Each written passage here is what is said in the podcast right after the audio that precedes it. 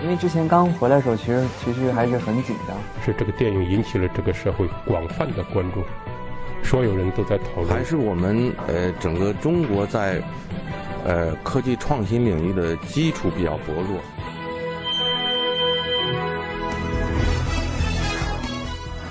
影响有影响力的人，中国新闻周刊。欢迎收听《中国新闻周刊》。本期我们要分享的文章：武大靖破冰。平昌冬奥会十二天来，中国队没有拿到一块金牌。女子三千米接力决赛，中国女队第二个冲过终点，最后却被判罚犯规，取消成绩。愤懑和压抑弥漫全队。武大靖用第一块金牌冲破阴霾，这是平昌冬奥会上的一次破冰，也是他职业运动生涯中的一次破冰。文章主笔周田。二月二十二日，武大靖一夜未眠。这天晚上，在平昌冬奥短道速滑男子五百米决赛中，武大靖为中国代表团夺得了平昌冬奥会的首枚金牌。随后，他站在领奖台上，手指向左胸前的中国国旗，这是他上台前临时想到的动作。他希望给中国国旗一个特写。比赛结束后，武大靖回到房间，已经是凌晨两点了。他和队友坐着聊天，一直聊到了天亮。而他远在佳木斯的父母也整夜未眠。武大靖已经有近一年没有见过父母了，连续十二年没能回家过年。二月二十六日，武大靖的父母从家乡佳木斯赶往首都国际机场。平昌冬奥会中国代表团将在这一天抵达北京，近百名体育迷已经拉起横幅，手捧鲜花在此等候。晚上六点，武大靖走出到达口，一家三口短暂团聚后，武大靖和队友一同乘车离开。和父母挥手告别，还没来得及和父母好好庆祝和分享夺冠的喜悦。第二次和父母见面是几天之后，他参加综艺活动的间隙，依然匆匆一句：“武大靖的经纪公司赢得体育的同事告诉中国新闻周刊，夺冠的当天晚上，他们已经接到九个商业合作需求，目前的各种活动已经排到了四月底。我还是希望大家关注赛场上的我多一些。今天好多了，昨晚九点就睡了。”早上八点，武大靖坐在中国新闻周刊记者面前，仍然带着些许困意。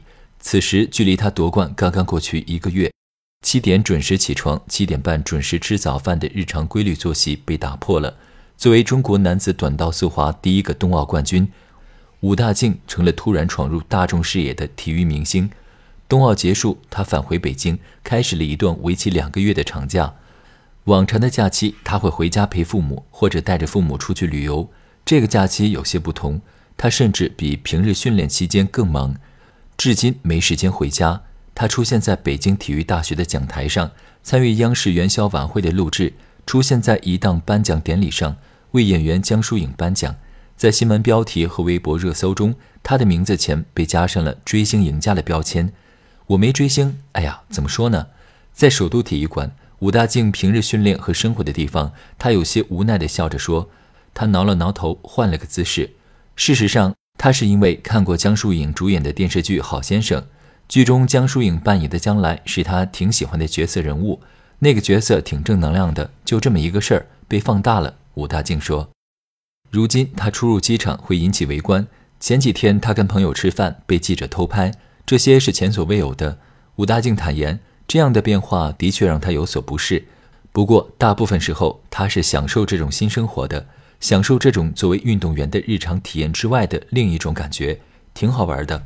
今年二十四岁的武大靖笑着对中国新闻周刊描述他近日的感受，但是也只是在自己有限的时间内去体验，接下来进入到训练当中就会全身心投入训练。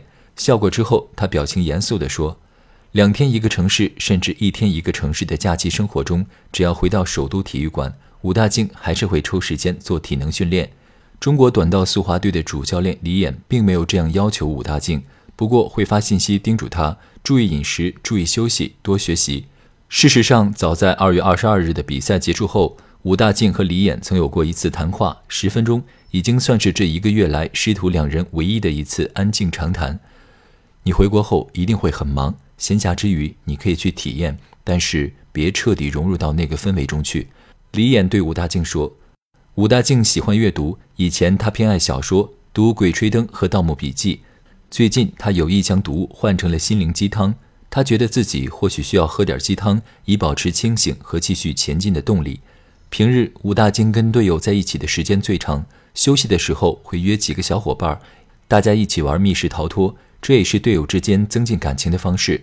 他们也会一起聊天、逛街和看电影。武大靖已经记不清上一次进电影院的具体时间了，只记得是去参加短道速滑世界杯上海站之前，和队友陈德全去了一次电影院。打算看当时很火的电影《前任三》，已经排队买好了电影票。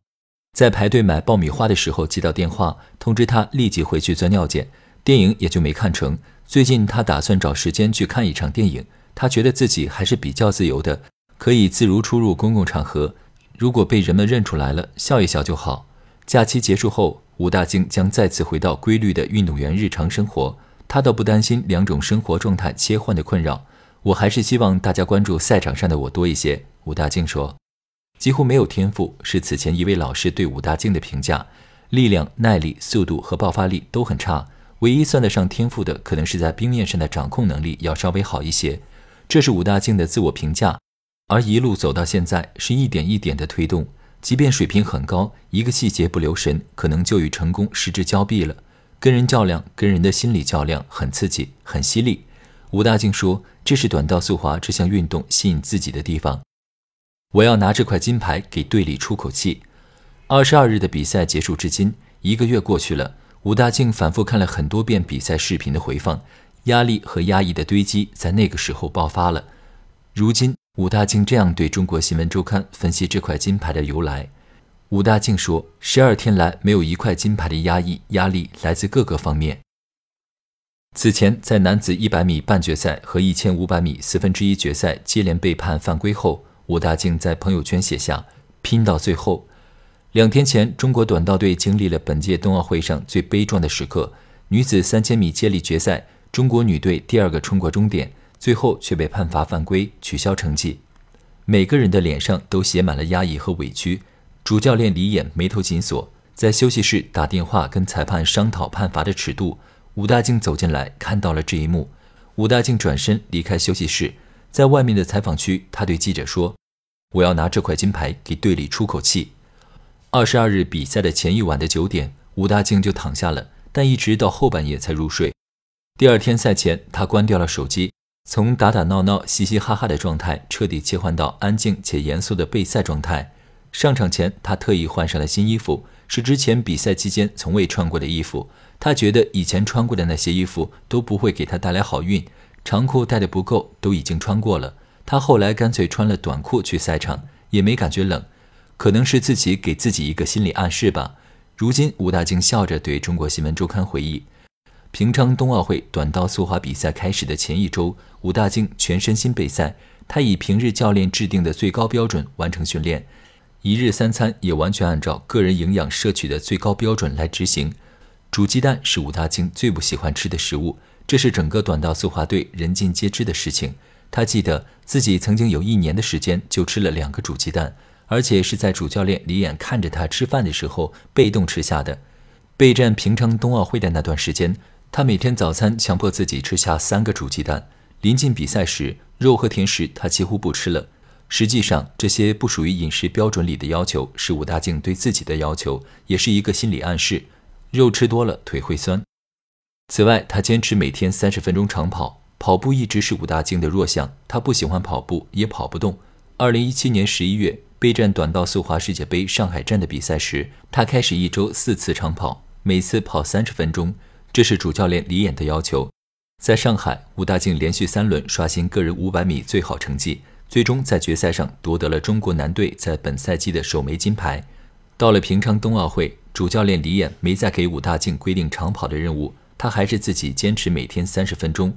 二月二十二日那天，短道速滑男子五百米决赛准备上场前，李岩拉着武大靖只说了这一句话，武大靖点了点头。在那场比赛中，武大靖将两位韩国名将远远甩在身后，第一个冲过终点。在全场的沸腾中，他挥动国旗，最后滑向场边。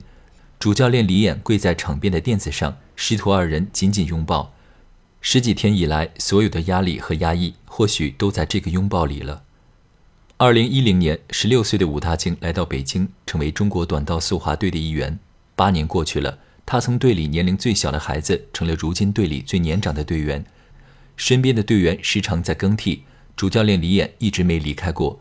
李岩也是武大靖平日接触最多的人，除了假期，武大靖每一天都会见到教练李岩。